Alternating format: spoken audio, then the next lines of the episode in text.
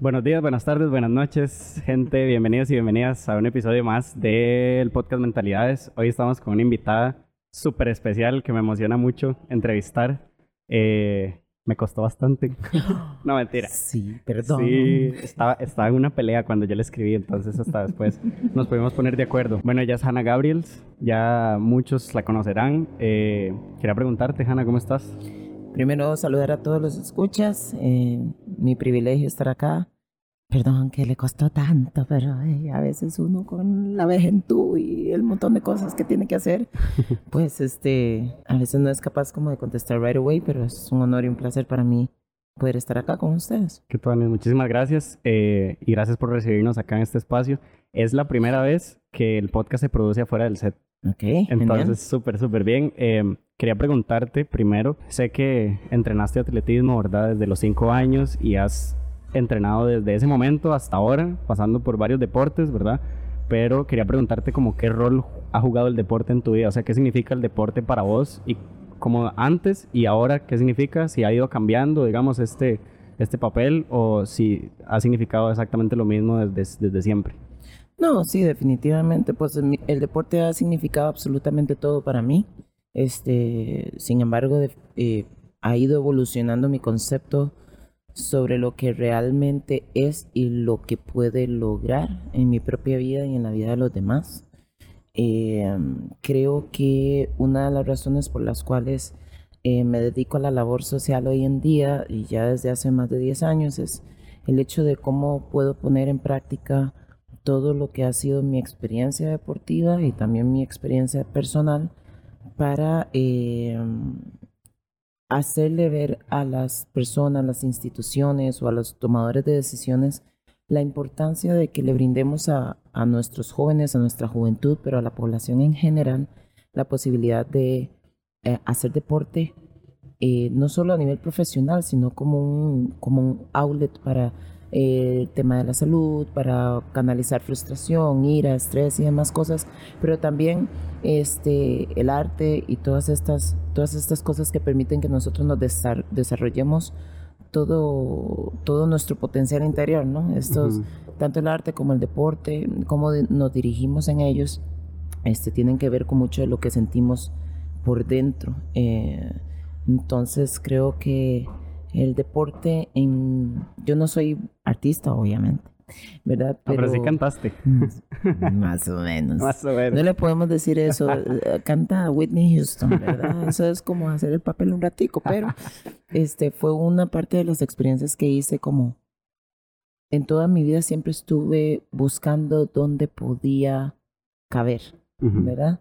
No empecé con atletismo, me lesioné, tuve que retirarme y seguí buscando opciones de donde tal vez yo podría desarrollarme, pero uh, ninguna de ellas fue, aunque sí lo intenté, ninguna de ellas tuvo mucho éxito. Entonces, yo siempre le digo a la gente que, que no importa si las cosas no salen como queremos en algunas situaciones, en algunas les habrás dedicado un montón de tiempo, en algunas no tanto, em, pero siempre hay un propósito a través de todo ello y entre más experiencia tengamos en diferentes áreas, también podemos em, tener mayor empatía, ¿verdad? Con un montón de personas este, y tratar de, proyectar una mejor versión de uno mismo para poder facilitar que mucho de lo que la gente quiere lograr este, sea, sea más ameno. Claro. Me gustaría también saber, tienes una hija, ¿verdad? Mía. Eh, ¿Cuántos años tiene? Siete. Siete años. Y es medio terremoto ella. No. Claro, es hija mía, eh, eh, hija de padre, que es yo cuando le pido al Señor y, vuelvo a ver al cielo y digo, ¿por qué, Señor? Entonces a mí el Señor me cachetea muy rápidamente y me dice, ¿por qué es hija tuya? ¿Verdad? este, no, es una, ha sido una gran bendición, realmente. Eh, los niños se suponen que sean así, ¿no? Claro. Libres, atarantados, ellos andan probando, experimentando todo en la vida y a veces nosotros cuando que los queremos quietitos, calladitos, este, pues caemos en el, en el círculo este de, de la adultez, de que se nos olvida la importancia de poder ser. Y los niños son un gran ejemplo de, de, de lo fácil que es simple y sencillamente tratar de ser. Claro. Quería, quería preguntarte con respecto a este tema, ¿cómo, ¿cómo concilias vos tu rol de deportista, de boxeadora profesional y el rol de mamá al momento de, al momento de pelear, ¿verdad? ¿Cómo, ¿Cómo trabajas vos ese tema, por ejemplo, a la hora de subirte a un ring y vos vas a recibir golpes y vas a dar, o sea, ¿cómo manejas ese tema con ella? El, el, o sea, a la hora de ella ver a su mamá pelear y demás, eh, ¿cómo, ¿cómo lo han trabajado?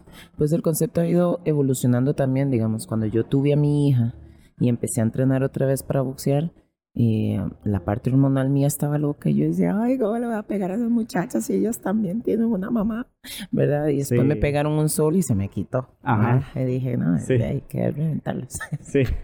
Pero eh, ha ido evolucionando porque tiene, eh, tiene, ha tenido que ver mucho con el tema de educación. Claro. Porque mi deporte es uh, con, catalogado siempre como un deporte violento y, la, y tiene que ver más que todo con que la gente no tiene eh, claro el concepto de violencia, ¿verdad? Mi deporte es un deporte agresivo y precisamente si nosotros nos ponemos a ver lo diferentes que somos todos y cada uno de nosotros, habemos algunos que tenemos una dosis de agresividad más alta que otros, ¿no? Y no podemos ignorarlo, todos tenemos en nuestra naturaleza algo de violencia. Un poco, sí. Lo, lo expresamos diferente, ¿verdad? Pero todos somos violentos y podemos ser muy violentos y tenemos que encontrar la forma de canalizarlo. La doble moral que se vive en nuestro país de que todo el mundo es violento menos yo, ¿verdad?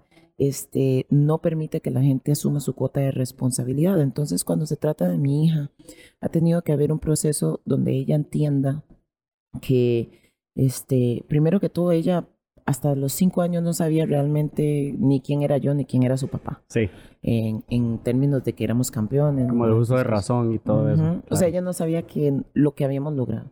Ella sabía que boxeábamos porque ella estaba en los entrenamientos con nosotros, nosotros guanteábamos juntos y ella decía, papá, mamá, ¿quién ganó? Y nosotros decíamos, ay, no sé, ¿verdad? Con los hijos así rotos. Sí. y entonces ella decía, ah, es que ustedes son unos campeones, ¿verdad? Sí. Em, pero para, nos, para nosotros era importante que ella creciera sin la presión, ¿verdad? De que la gente pone a veces, se la encontraba y decía, ¿y usted qué? ¿Va a ser boxeadora como sus papás? Sí, ¿verdad? Y una vez encontramos a nuestra hija como, como mm, un poco presionada, ¿verdad? Por estos comentarios de la gente, que la gente tiene buenas intenciones y demás, pero no nos damos cuenta a veces cómo ponemos en nuestros niños eh, este, este peso de que ellos tienen que ser como nosotros. ¿Verdad? Eh, mi esposo le dijo, tranquila, si usted quiere boxear, genial, si no quiere boxear, genial, igual la vamos a amar. Y ella le pegó un abrazote gigante donde se sintió aliviada y hemos tenido muchísimo cuidado de no poner ese peso sobre ella. Y principalmente, yo creo que eh, la pelea es la pelea, digamos, hay golpes, este, principalmente la energía que hay en una pelea siempre es hostil, ¿verdad? Mucho atacando a una o a la otra. Pero yo lo que pretendo es que mi hija vea a través de mi ejemplo eh, cómo yo trato a las personas de un inicio, desde un principio a un final. ¿verdad? Si ella ve una conferencia de prensa, ella no va a ver violencia de mi parte. Siempre va a haber respeto, siempre va a haber que trato de, de, traer a mis peleas un poco más que, que lo que entreno en el, lo que entreno en el ring sino también proyectar parte de mi personalidad, parte de las cosas que quiero lograr, parte del mensaje que creo que la gente necesita escuchar. Y yo creo que eso habla mucho más, ¿no? Que siempre dicen que uno debe predicar con el ejemplo, pero usted puede predicar con el ejemplo y va a depender mucho de dónde la gente, en, en, en qué parte de su vida o qué parte de lo que usted expresa la gente se enfoca. Sí. ¿Verdad? Entonces, si la gente se enfoca en que Hannah es boxeadora y los golpes y la sangre, entonces pueden tener una forma de ver las cosas y si ven cómo me comporto en el día a día con las personas o cuando con la peleadora con la que me voy a enfrentar, pues también pueden determinar un montón de cosas diferentes. Y esa es la idea, que ella entienda que hay un montón de aristas de nuestra personalidad que no podemos e-, evitar, que tenemos que tener la capacidad de integrar, de, de vivir con ellas, pero de la mejor forma, tratando siempre de ser un mejor ser humano y tratando de que eh, uno uno camine por la vida sin lastimar a los demás. Sí, eso, eso me parece que es una característica que se refleja mucho en tu personalidad, en lo que la gente puede ver, digamos, eh, en los medios y demás, Porque también te iba a preguntar, ¿verdad? Eh, en este país hay muchos atletas que, igual no digo que esté mal, pero que son como muy mediáticos y se prestan mucho como para el, no sé, el celebritismo y estas cuestiones, ¿verdad? Y veo como que vos no sos tan así, como sos más enfocada como en la parte social, humanitaria, en la parte de ayudar, ¿verdad? Tenés un proyecto con, con chicas, ¿verdad? También. Entonces, eh, no sé, me gustaría preguntarte cómo, cómo, cómo es que vos, o sea, siento que es parte de tu personalidad, pero cómo has trabajado también esto, ¿verdad? De, de, de obviamente, cuando Hannah gana un campeonato mundial, explotan los medios, ¿verdad? Y, y, y, y todas las felicitaciones y demás, ¿verdad? ¿Cómo has logrado que, que eso por decirlo de alguna manera, en, palabras fáciles, no se te suba la cabeza y, demás, digamos. ¿Cómo has trabajado eso? Y si nos puedes contar un poco el proyecto que tienes con, con las chicas. Mira, yo pienso que eso tiene que ver más que todo con un tema de, de madurez. Em, y yo pienso que no está mal, ¿verdad? La gente que le gusta pues la fama y le gusta estar chiroteando y todo eso es su forma de ser. Claro. Y está bien, ¿verdad? Lo que pasa es que yo creo que el tiempo tiene que ser aprovechado y tiene que ver mucho más con el propósito que con, que con otra cosa. Sí. Y este habla mucho, digamos, de dónde, dónde estás, dónde, dónde estás enfocado vos. Si vos estás enfocado en vos y, y tenés ciertas necesidades eh, eh, en tu ego, pues eso lo vas a, proyectar en, en, lo que haces en lo diario, ¿verdad? Si usted lo que ocupa es atención, aprobación de los demás, pues eso es un must. Pero en mi caso, em, honestamente, desde hace mucho tiempo aprendí que uno tiene que ser muy, muy cuidadoso con cuál es su concepto de éxito. Porque si tu concepto de éxito es ganar, el día que perdas te vas a sentir fracasado. Si tu concepto de éxito es el dinero, el día que no lo tengas te sentís fracasado. Si tu concepto de éxito es que todo el mundo te conozca, que te felicite, que es fama, entonces el día que todo eso se vaya y se va a ir, te vas a sentir incompleto. Y vas a andar anhelando lo que fue y pensando en aquellos tiempos y, vas a ser incapaz de disfrutar el momento por lo que es. Entonces, yo he aprendido que dar lo mejor de sí mismo en el momento, independientemente de lo que eso significa, porque por ejemplo ustedes hoy llegaron y yo venía a entrenar y realmente no lo sentía en mi corazón. Sí. Y no entrené al final, ¿verdad? Y ahí estuve vacilando a mi esposo, que siente no hay demás y todo. Y en otro momento de mi vida hubiera dicho, qué bruta, qué bárbara, cómo no entrenaste. Y hoy con 38, casi 39 años, este, y con una extensa carrera y un montón de cosas, he también aprendido a darme permiso. Porque uno tiene que escucharse claro. y uno tiene que darse también un, espacio, ¿verdad? Yo siempre soy una madre que ha trabajado muy duro, que se ha sacrificado, que ha hecho un montón de cosas, pero también este, he dirigido mal mis energías y me he frustrado por cosas que no, tienen, no, no vale la pena frustrarse. y, me y he puesto un montón de esfuerzo en cosas que tampoco vale la pena esforzarse tanto. Entonces, es definir nuestro concepto de éxito. Y yo creo que cuando, cuando eh, mi concepto de éxito es poder agradar a Dios y llevar mi propósito a cabo, que no sé cuál es. La gente, yo te iba a preguntar. La gente, la gente me dice, Hanna, vieras que yo la escuché en una entrevista y me llegó un montón por XXX razón.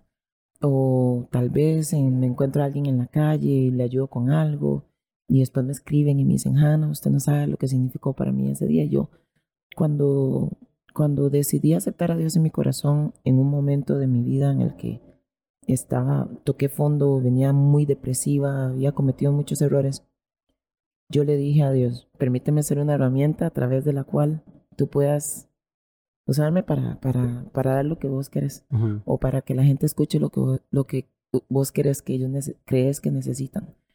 Y desde entonces ha sido así. Entonces, nunca sé cuál es mi propósito en cualquiera de las áreas. Lo que sí sé es que tengo que hacer las cosas bien y con excelencia siempre para que ese propósito se pueda cumplir. Claro, va como va mudando, digamos, de acuerdo a lo que vas haciendo. Y, y todos somos transitorios, ¿no? Yo estoy aquí hoy, me voy mañana y, y, de qué vale recoger y recoger para mí si no puedo dejar, ¿verdad? Y por eso es que, bueno, yo tengo diferentes proyectos. Mi esposo y yo tenemos un proyecto para la comunidad. Ahorita Solo tenemos a los chicos y a las chicas que están boxeando, que van a juegos y esperamos que se conviertan en, en, campeones y todo eso. Pero eh, anteriormente, antes de la pandemia, estábamos trabajando con toda la comunidad porque Ok. queríamos que a través del boxeo eh, bajar los índices de eh, violencia intrafamiliar, todo el tema de sedentarismo, enfermedades crónicas y que la gente reconociera que todos somos violentos, ¿verdad? En- en- Claro. de alguna forma y que eso no está mal. Lo que está mal es ignorarlo, no canalizarlo y, e ir por el mundo pegándole cuatro gritos a este o un manazo Ujú. a este y, y bulleando a los que nos rodean, incluso nosotros mismos, por no tener esa capacidad de reconocer que existe en nosotros. Y el otro trabajo que estoy realizando es un tema, me certifiqué como um, instructora de empoderamiento y autodefensa um, por una ONG que se llama ESD Global hace dos años para mujeres y el año pasado eh, en Israel para niños. Y la idea es um, que la violencia en sí, sí es una de las, es una, de- eh, creo que es eh, un problema de salud, el problema de salud más grande que tenemos en el mundo Claro. este, porque es muy diverso, ¿verdad? No, la gente no lo ve como un- uno solo, Sí, ¿verdad? Si es violencia intrafamiliar es sí. una cosa, si es violencia de género es otra cosa, si es violencia en la calle es otra cosa, si es violencia en pandillas es otra cosa, y al final tiene prácticamente las mismas raíces y, y mm, lo que nosotros queremos es crear comunidades más sanas, más seguras, eh, a través de brindar las herramientas para poder identificar los tipos de violencia, poder lidiar con ellos, desescalar situaciones. Eh, si les enseñamos cómo identificar la violencia, también cómo lidiar con ella, cómo defenderse de ella Claro. y cómo sanar de ella, porque es posiblemente la parte más importante. Eh, un día estos estaba hablando con una muchacha y me hice una consulta en Facebook sobre cómo, cómo la gente pensaba que los temas de violencia se podían atender mejor y una muchacha me dijo, todos somos un montón de adultos rotos, Ajá. Y es sí, cierto. Claro. ¿verdad? De alguna u otra forma, tal vez, este, uno más graves que otro, ¿no? Pero el sistema no nos brinda las herramientas para que tengamos la inteligencia emocional o para desarrollar la inteligencia emocional que nos permita ser resilientes y nos permita sanar, porque yo siempre fui resiliente, o sea, yo lo intentaba y salía y salía y salía, pero nunca tuve la capacidad de sanar. Ujú. Entonces, aunque iba saliendo adelante, iba cada vez más rota, cada vez más rota y cada vez me hacía más daño. Ignorando el problema. Y Sí. a veces la gente dice, bueno, pero ¿qué le importa a la gente si el daño me lo hago yo? Ujú. ¿Verdad? Que no se metan. Sí. Y no existe tal cosa como hacerse daño a sí mismo sin dañar a los demás, principalmente a los que nos aman y los que nos quieren ver bien. Porque aunque somos individuos aparte, cada quien tiene su mundo y demás, todos somos un sistema y lo que yo hago te afecta a vos y, y así funciona. Entonces, asumir la cuota de responsabilidad en cómo cada cosa que yo hago, cada cosa que yo digo, cada cosa que yo pienso, eh, afecta o impacta de manera positiva o, o negativa cada una de las cosas que hago, cada una de las personas de las que me rodeo, es muy importante. Y estoy ahorita montando un proyecto para la creación del primer centro de prevención de la violencia. Wow. Es un proyecto muy ambicioso. Muy grande, claro. Por eso hago, estoy haciendo encuestas y todo porque quiero como respaldar lo que, lo que yo pienso que se necesita por medio de lo que la gente expresa, ¿no? Y en sus experiencias. Y una de las necesidades más grandes, porque a pesar de que nosotros tenemos un Instituto Nacional de la Mujer, por ejemplo, Sí.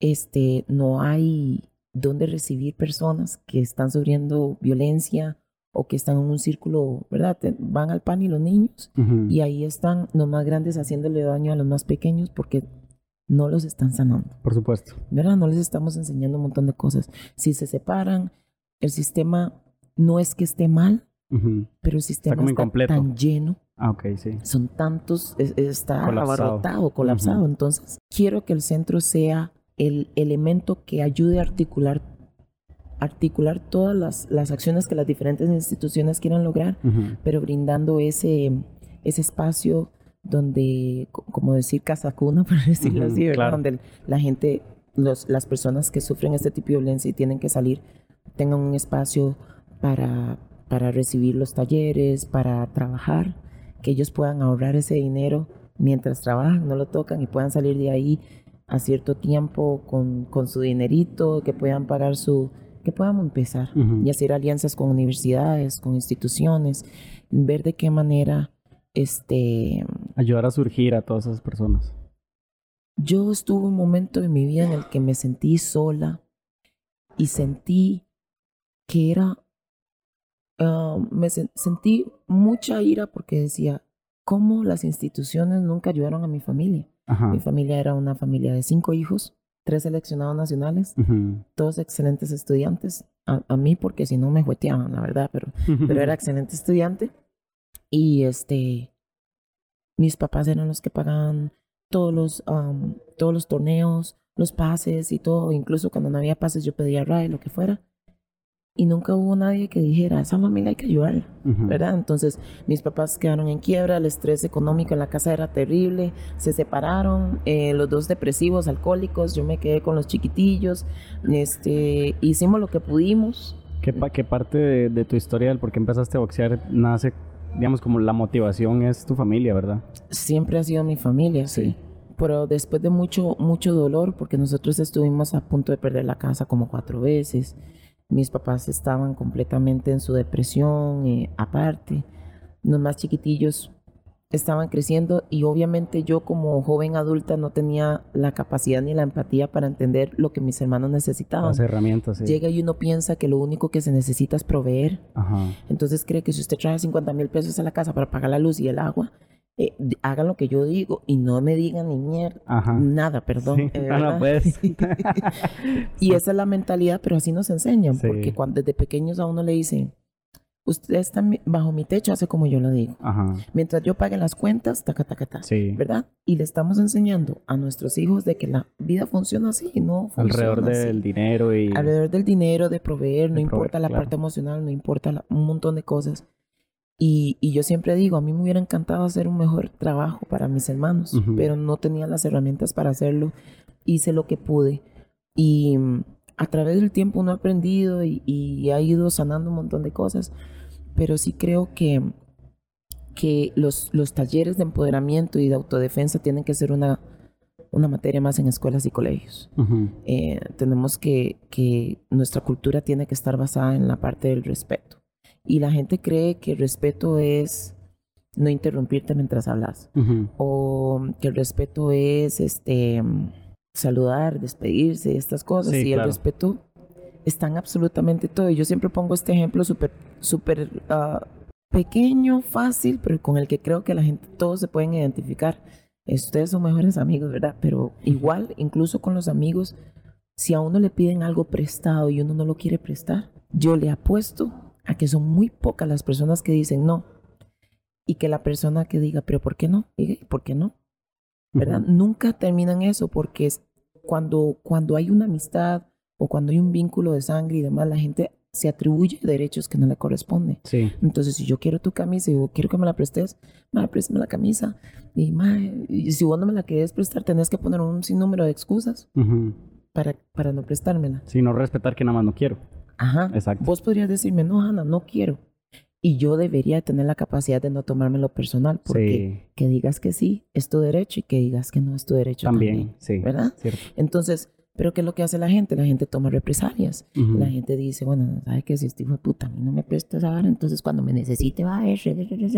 Claro. Y tenemos esta cultura, cultura venganza, donde si, si vos no haces como yo espero, entonces no sos mi amigo.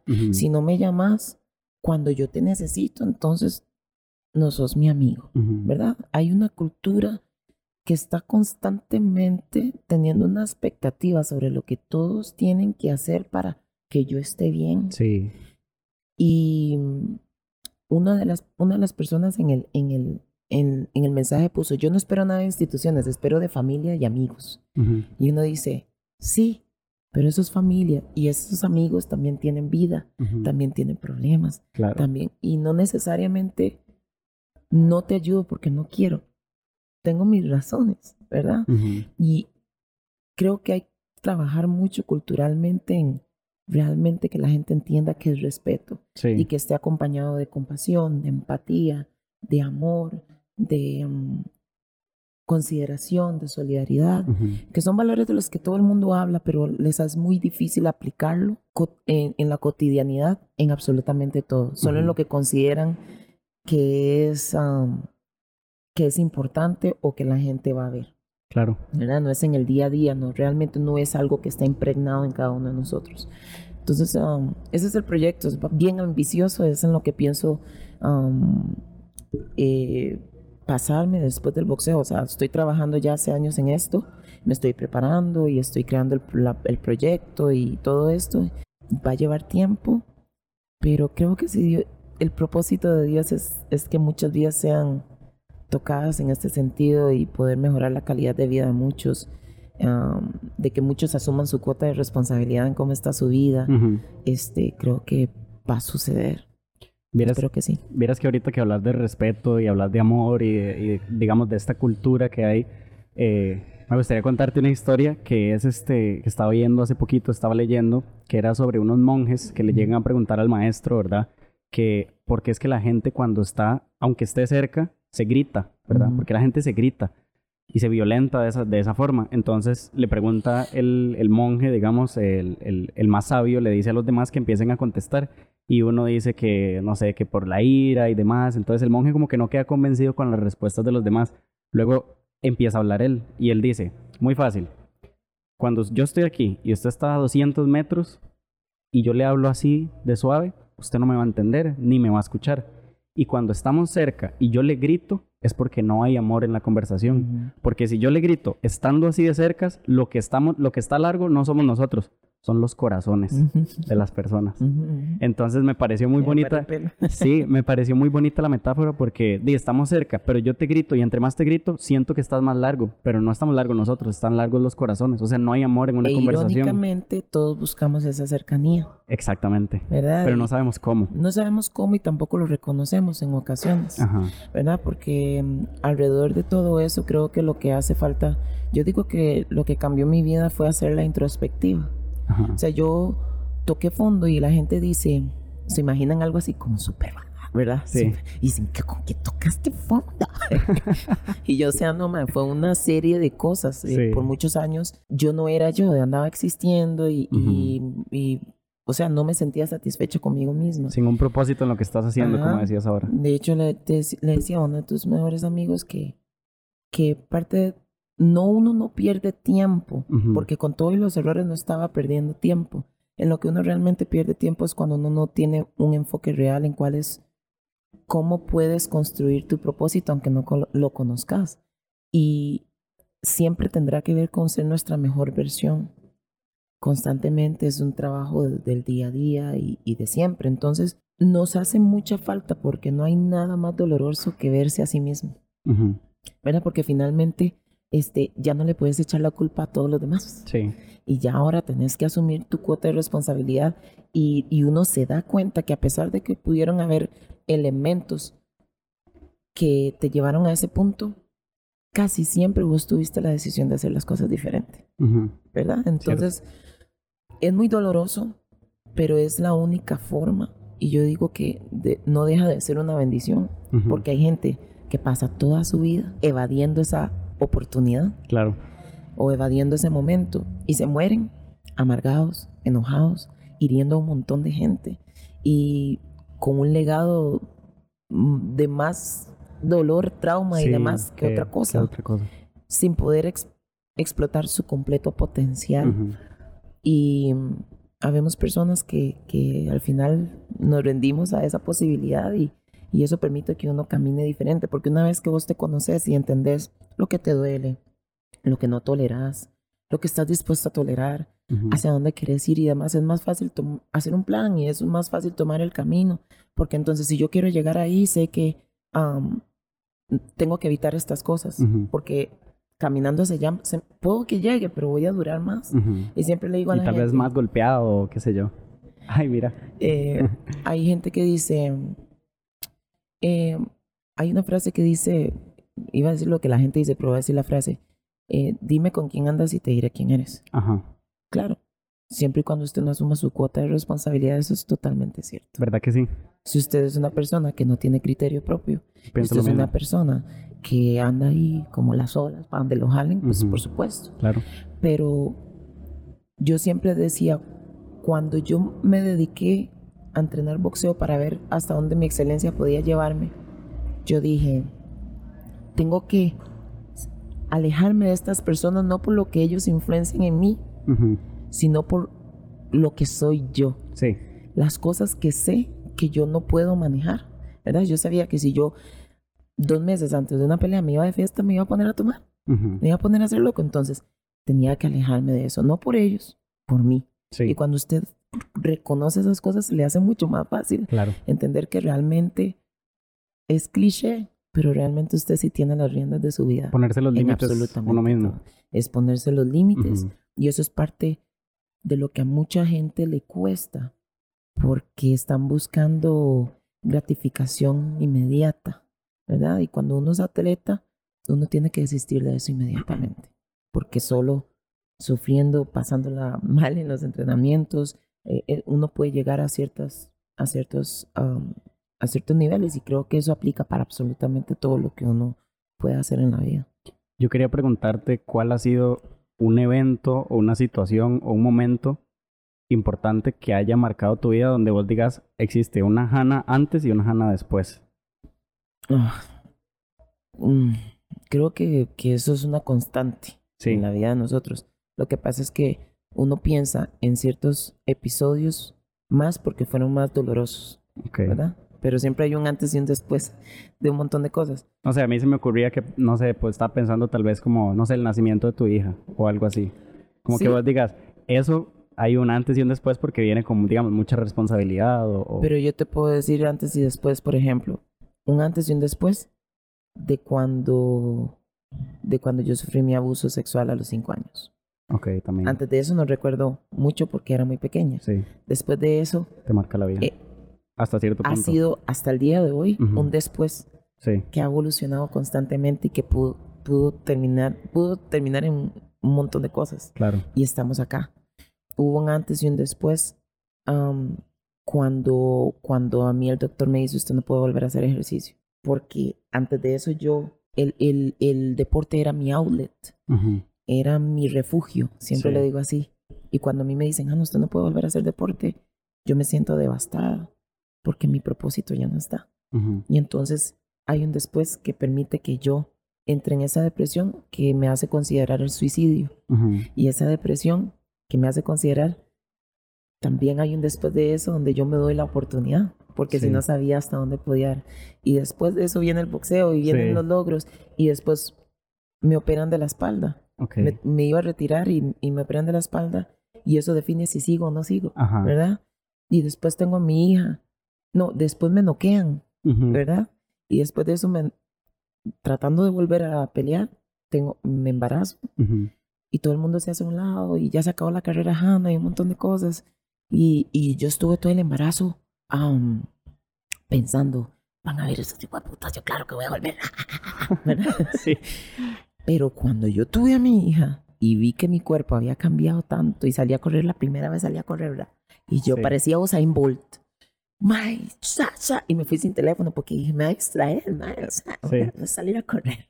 Y casi me voy de pálida. Y no, me fui de pálida y vi a, Jesús. Yo espero que sea Jesús. Ajá.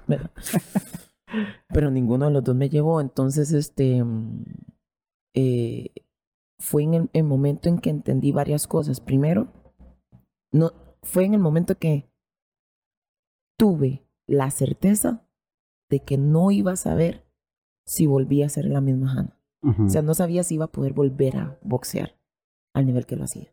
Entonces eso me causó mucha ansiedad y mucho dolor. Claro. También fue el momento donde entendí a las mujeres, porque yo desde muy pequeña siempre había sido muy fuerte, siempre había sido muy determinada. Creo que tiene que ver mucho con, con el evento este del abuso, Ujú. porque en el atletismo o en el deporte yo podía ser agresiva, competitiva, un montón de cosas. Ujú. Y tanto yo no quería lidiar con esa parte de mí Ujú.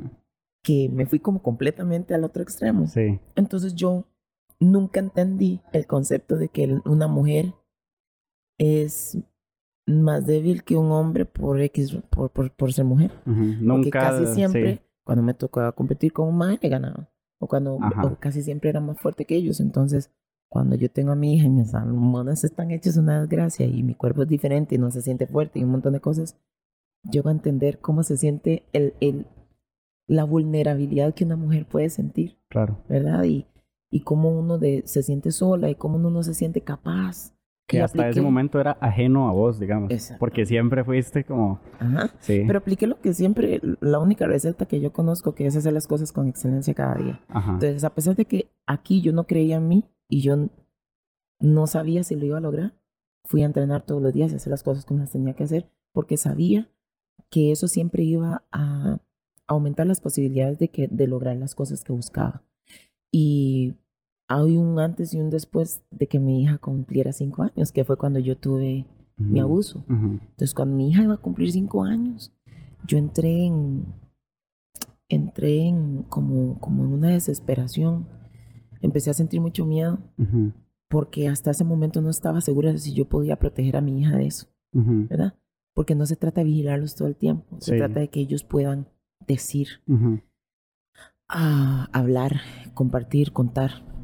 Em, y fue cuando surgió la oportunidad de, de convertirme en, en instructora de empoderamiento de autodefensa. Después el siguiente año ir a, a Israel para enseñarle a niños. Por eso digo que es una constante, es Claro. dependiendo del camino que uno está buscando y dependiendo de realmente si vos estás buscando sanar ciertas cosas de tu vida, la vida le va a poner a uno, le va a dar la oportunidad Claro. y está en usted tomarla o dejarla. Todo ha sido, de todo se aprende. ¿verdad? Y lo que uno decide que no es importante, si realmente lo es, la vida se encarga de traérselo en, otro, en otra etapa para que usted pueda comprenderlo de una mejor forma. Ujú. Vieras que quería como cambiar un poco el tema y preguntarte, eh, porque sé que sos eh, una costarricense que se enorgullece demasiado de, de, o sea, a vos te gusta pelear acá y, recuerdo cuando Peláez te hizo la entrevista que a dónde ibas a pelear y vos dijiste como todos los campeones mundiales, quiero pelear aquí, en mi Claro. país, ¿verdad? Pero muy yo, difícil yo acá. sí, es muy difícil, claro. Yo te iba a preguntar, porque sé que tienes familia de Turrialba, de Limón, ¿cómo, cómo, cómo te has visto influenciada vos como por esta cultura caribeña? Yo sé que te encanta el Caribe, ¿verdad? Lo has dicho varias veces. ¿Cómo vos, digamos, además, cuando vos ganas una pelea, te ponen el, el TikTok, ¿verdad? Pim. Sí, exactamente. Entonces, eh, no sé, ¿cómo, cómo, cómo y, cómo has ido transmitiéndole esto, digamos, a tu hija y, el tema también, que es un tema muy sensible ahora, ¿verdad? Que es el tema del racismo y demás. ¿Cómo has ido lidiando vos con todo esto e ir conciliando como todos estos temas en, en tu vida y en tu vida profesional también? Mira, yo soy colaboradora de alto perfil de ACNUR, que es la Agencia de las Naciones Unidas para los Refugiados. Aquí el tema en Costa Rica tiene que ver ah, mayormente con nicaragüenses, am, aunque colombianos, venezolanos y de todo, pero como son nuestros vecinos, entonces la gente tiene siempre, en todos los países donde está el tema de, de refugio, es el país hermano con el que tienen esa aberración, Sí, ¿verdad? sí, claro. O sea, la gente dice, ay, los venezolanos, pero entre los países aledaños siempre se lleva todo esto. Y un día una, una nicaragüense se me acercó y me dijo, me dio un gran abrazo y me dijo, Hanna, ¿por qué usted se echa encima a su gente por defendernos a nosotros? Y yo le dije, porque nada de esas complacer a la gente o, o para no recibir ataques, usted no puede dejar de hacer lo que es correcto. Sí, ¿verdad? Y en mi caso, los costarricenses deberíamos de ser los más sensibles en este sentido o más, um, no tal vez sensibles, sino como los, los, los Más conscientes. Más conscientes, sí, porque ninguno realmente somos de aquí. sí, ¿verdad? Todos, absolutamente todos, aparte de los que son indígenas, todos hemos venido de afuera.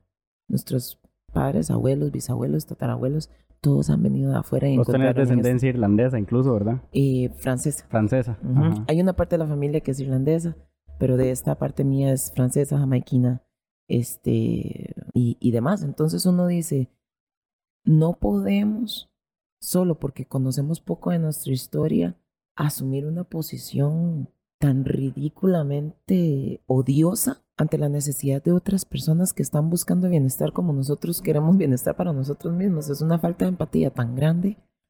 Y, yo creo que mucho tiene que ver con que la gente tiene este pensamiento de que vienen a mi país a quitarme.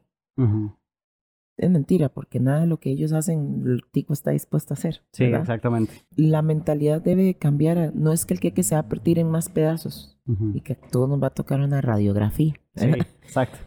sino que todos estamos en la creación de un pastel más grande.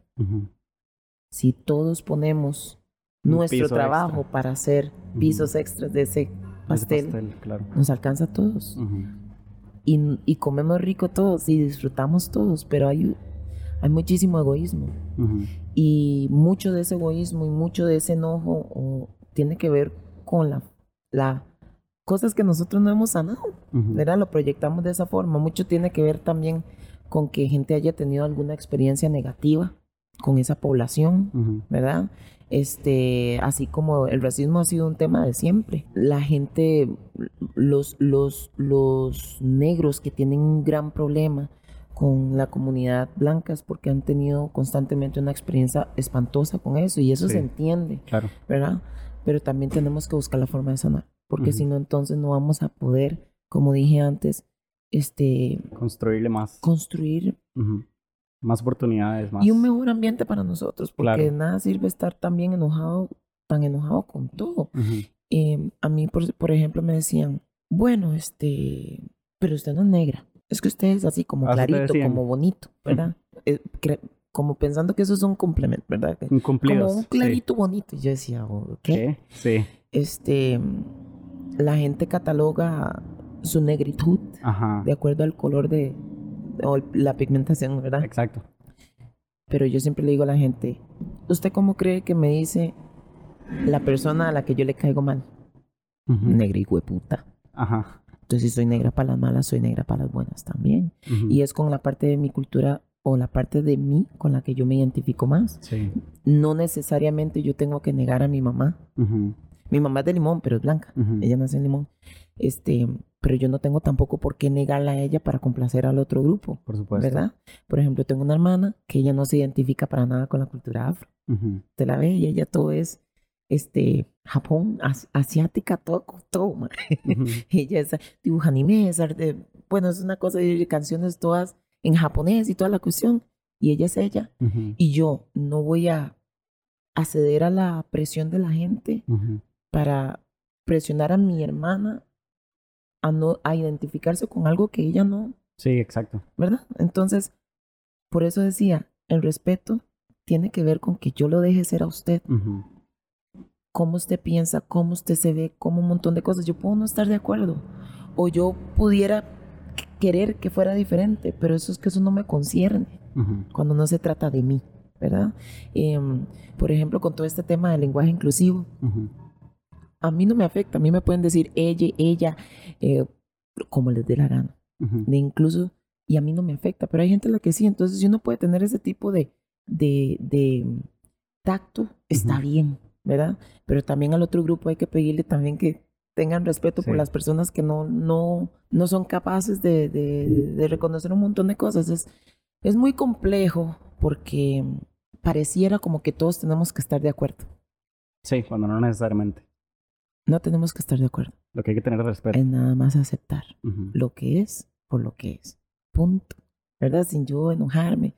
Una vez estaba diciendo a una muchacha que me decía, Ma, yo no sé cómo hace usted con la gente que le escribe ahí, que no sé qué, porque yo estuviera ahora todo el día con, en Facebook Sí. y eso, ¿verdad? Antes yo contestaba ciertas cosas, pero después me di cuenta que cuando yo dedicaba mi tiempo en contestar un, un post largo para cagármele diplomáticamente, ¿verdad? Ajá, sí. al que me había molestado, en un final me había afectado, Sí. ¿verdad? Entonces he venido trabajando en mi dominio propio, Claro. porque lo, el arte de lograr que el- lo- ningún elemento externo pueda tener ese impacto en usted, en, la- en su interior, es, es, es un arte. Y, y yo hoy sé que si alguien me llega y me pega en la cara, yo no voy a hacer absolutamente nada. Primero, porque no tengo nada que probar. Segundo, porque la razón por la que una persona estas hace eso es porque quiere darse importancia, ah, quiere probar algo. Y yo no estoy aquí para probarle nada a nadie. Sí. Tampoco voy a mandar mi carrera a la basura por, por, por sucumbir a mi ah, instinto más primario y verdad que Sí. es responder a, a eso. Um, mi dominio propio tiene que estar primero. Y mm, creo que eso deberíamos de pensarlo todos, ¿no? La gente puede tener sus opiniones, pueden decirnos mil cosas. ¿Qué tanto de eso usted cree que es cierto? Claro. Porque para que a usted le afecte, tiene que creer al menos un poquito que pudiera ser cierto. O no importa lo que piensa esa persona. Y uh, no podemos seguir basando, um, digo, yo siempre le digo a la gente, o a los niños principalmente, no dejes que nadie ni nada defina cómo te ves a vos mismo, cómo te sentís sobre vos mismo y mucho menos hacia dónde vas. Y también digo que mi, mi, integridad no depende ni de lo que dicen, ni de lo que hacen los demás, y mucho menos de lo que se espera de mí. Entonces yo por complacer gente o por evitarme un problemita o así no voy a dejar de hacer lo que es correcto y lo que yo creo que es necesario hacer para poder seguir haciendo un mundo mejor. Vieras que con esto que vos decís que, que le decís a los niños, ¿verdad? nunca se deje definir y demás, me gustaría preguntarte, eh, como para cerrar, ¿cómo te gustaría vos ser recordada por las personas que se han tomado el tiempo de conocerte, eh, por las personas que no te han juzgado por absolutamente nada y más bien te han dado apoyo, digamos, porque las personas que ya hacen esas cosas de por sí, eh, ya tienen como sus, sus prejuicios y demás, pero por las personas que vos aprecias y a las personas que vos les agradeces el cariño y el apoyo, ¿cómo te gustaría ser recordada? No me concierne a mí. No. No, porque eso sería como yo tratar de, de impulsar un concepto que es agradable para mí, para que usted quede en su memoria. Yo creo que eso es, eso es algo que, que todos y cada uno recibimos y, y, definiremos. y yo no tengo injerencia sobre eso. O más bien, ¿qué legado te gustaría dejar? En cuanto al legado, este sí, bueno, el legado de mi hija es que ella tenga las herramientas, que ella crezca siendo una adulta que pueda servir a los demás, que tenga muchísima inteligencia emocional y que sea muy astuta, que no se deje aprovechar, ¿verdad? Y, que y cuando lo suceda, que ella pueda aprender a dejar ir y entender que es, es parte de las lecciones de la vida y que ella entienda que ella es absolutamente capaz de lo que le dé la gana hacer y tiene la posibilidad de hacerlo, si tiene la posibilidad, si no que se abra campo y si no sucedió no pasa nada, este es como como que sea resiliente y que sea feliz, que tenga mucho gozo en su vida. Y en cuanto a la gente en general, espero antes de, de morirme dejar el, el, centro funcionando y cambiando un montón de vidas y que la gente que lo recoja lo, ha, lo o lo trabaje, lo haga con la misma visión, con el mismo amor que, que yo lo con, lo que, con lo que lo sueño, con lo que lo vas a empezar y lo vas a trabajar mientras mientras tengas la oportunidad. Muchísimas gracias. A ustedes. Muchísimas gracias por este episodio. Es Qué bonito. mi honor. Gracias. Qué bonito. Ha sido una eh, entrevista muy diferente, se lo agradezco mucho. no, muchas gracias a vos. Me gustaría preguntarte tus redes sociales. Hannah Gabriels Oficial en Instagram y en Facebook. Creo que tengo Twitter, pero no lo uso porque la gente pasa peleando mucho y a mí me da mucha pereza. Este, pero sí, Hannah, H-A-N-N-A, Gabriels, con S al final, oficial con una F. Este, porque a veces creen que es oficial. Ajá. Este, y nada, pueden seguirme ahí, ahí estoy yo compartiendo, no siempre porque me da un poco de ansiedad. No soy muy buena, soy ni siquiera soy de los millennials viejos, yo me siento así como más, más por allá, como de los 65 añitos, que me cuesta mucho lo de la parte de redes sociales, pero ahí estamos compartiendo un tema de los talleres, el tema de cuando peleamos y todo eso, y tratando de, de que cada vez que subamos algo sea algo positivo. Qué bueno, muchísimas gracias. A nosotros nos pueden encontrar como mentalidades en todas las plataformas de Spotify y demás que ya hemos mencionado y este, este episodio, si lo quieren compartir, si lo quieren ver, en YouTube va a estar disponible y en Instagram, en TikTok. Ahora tenemos TikTok también. Así ve, yo eso no creo que lo vaya a tener nunca. Ahora, salen, ahora en TikTok estoy poniendo como ciertos clips como para que, porque la gente tiene esta percepción de que TikTok nada más hay gente bailando, ¿verdad? Qué bonito. Pero también como irse abriendo estos espacios en estas redes sociales que son como gente todavía más joven, niños, que vean personas como vos, digamos, hablando de estos temas y por ahí se topan el videito. Entonces, compartiendo buen contenido en redes sociales. Y nada, muchísimas gracias. Nos vemos en el próximo episodio. Chao. Chao.